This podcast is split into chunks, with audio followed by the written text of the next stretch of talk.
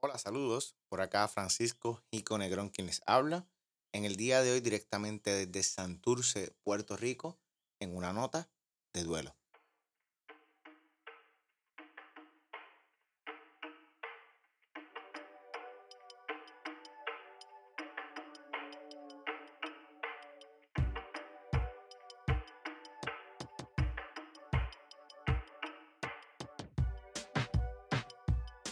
Multipiso. Un podcast de geografía boricua.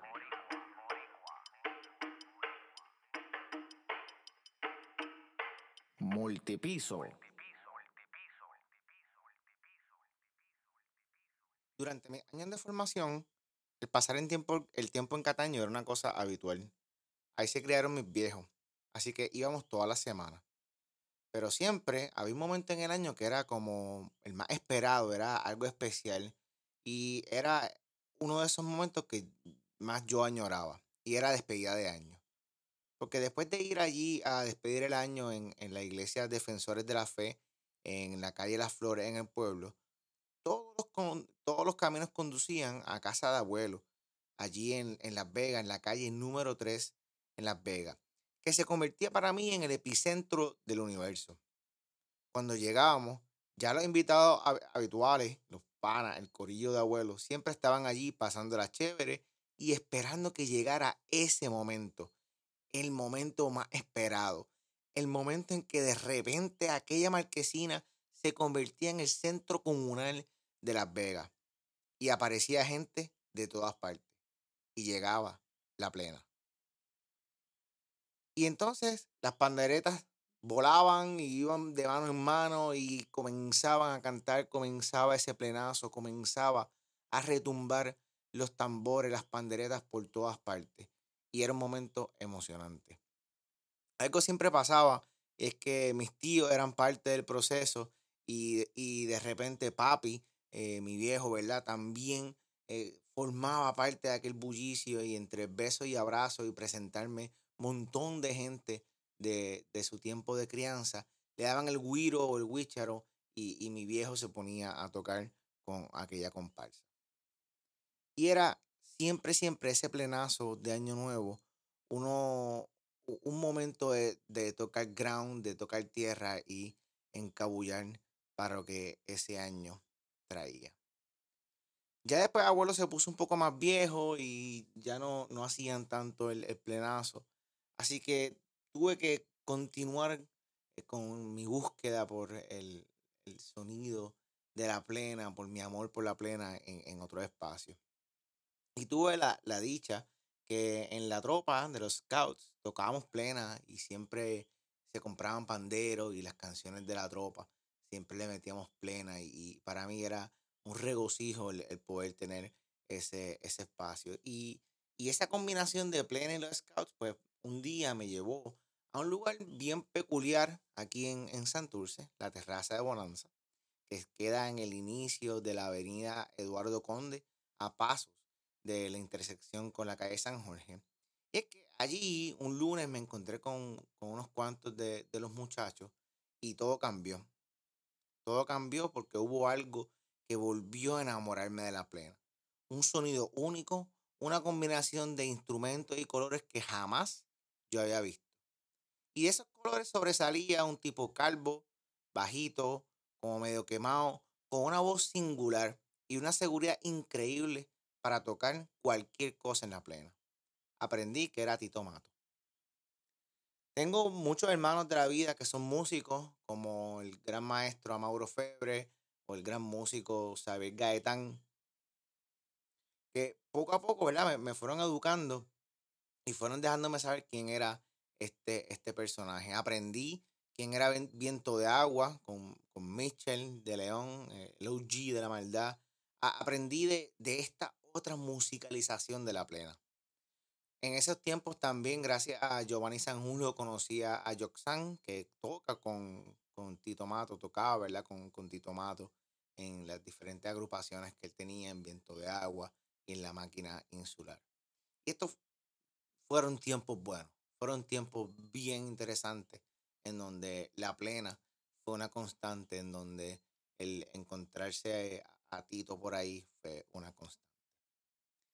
Y después, ya de repente, ya no hubo más terraza de bonanza, siguieron los plenazos y, los bombazos en, la terraza, pero ya, ya no siguió Tito y le pregunté un día a Mauri, a Mauri, ¿qué, qué pasó aquí? ¿Por qué ya, ya Tito Matos no está tocando? Porque ese, ese sonido particular me, me había buqueado con, con, la plena. Y me dijo, mira, es que él está en la Junta, abrió un negocio en la Luisa, casi al final llegando allá a la Escuela República del Perú. Así que como yo estaba juqueado, yo estaba enamorado de ese sonido, le llegué y le llegué y le llegué. A veces iba solo los lunes, salía del trabajo, salía de, de la universidad, qué sé yo, yo salía donde yo estuviera y yo le llegaba allí a, a la Junta a, escuchar, a comerme un pastelillo, tomarme un, un refrigerio y a pararme en una esquina simplemente a ver la plena, simplemente a escuchar la plena, a deleitarme y, y, a pasarla genial. Y era un, un, escape para mí. Era, era, un lunes maravilloso siempre que podía ir para tocar tierra y, y volver a, a, encabullar.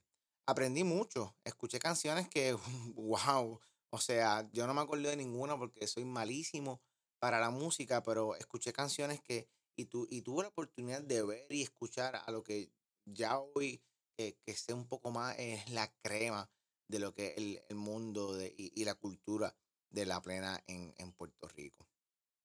Incluso hubo, hubo días que la cosa se ponía tensa de, de tanta exigencia que había, que Tito, recuerdo que regañaba en el medio de la canción, regañaba a los músicos y decía, si no pueden mantener el ritmo, si no pueden mantener el paso, suelten, suelten la pandereta. Y, había esas miradas y esas tensiones y era una cosa bien interesante por la exigencia que él le ponía a, tocar la plena. Yo nunca me atreví a tocar un pandero allí, no pasó ni, ni, por, ni por mi mente. Y, y era, algo, era algo sublime.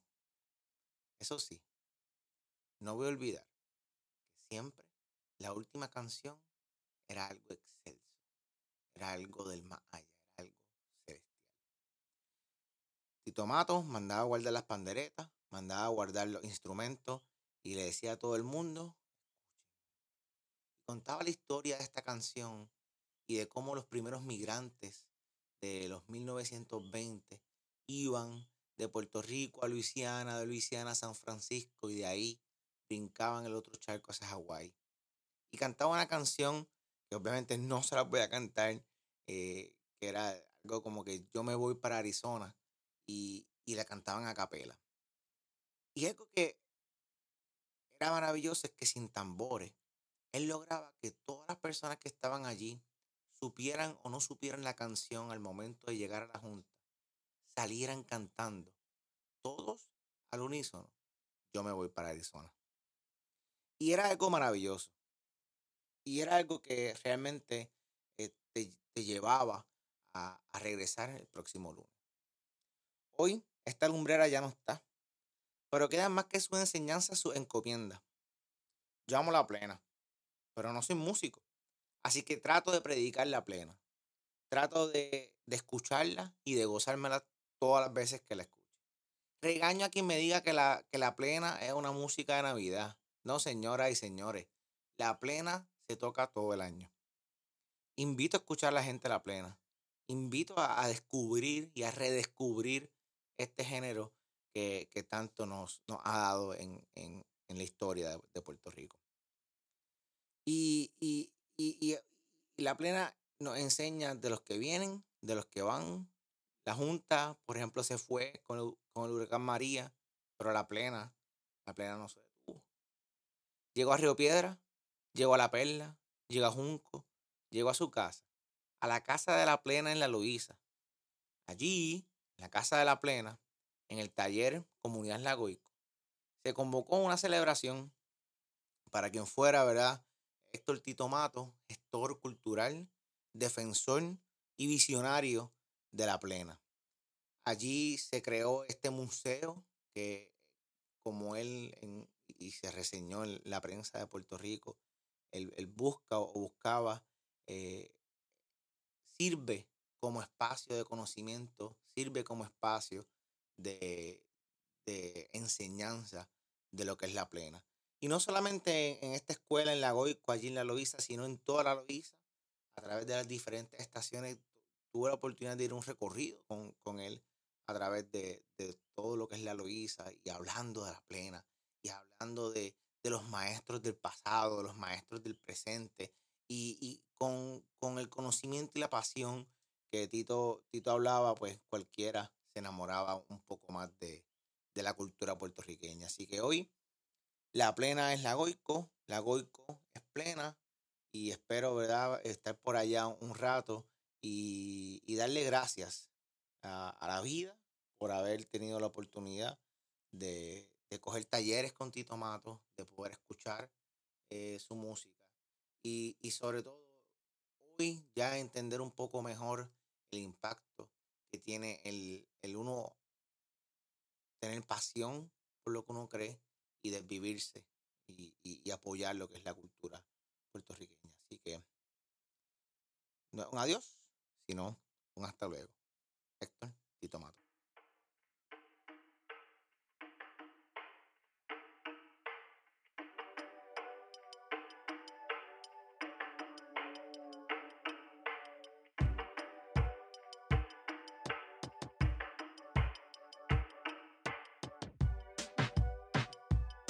Multipiso. Un podcast de geografía. Boricua.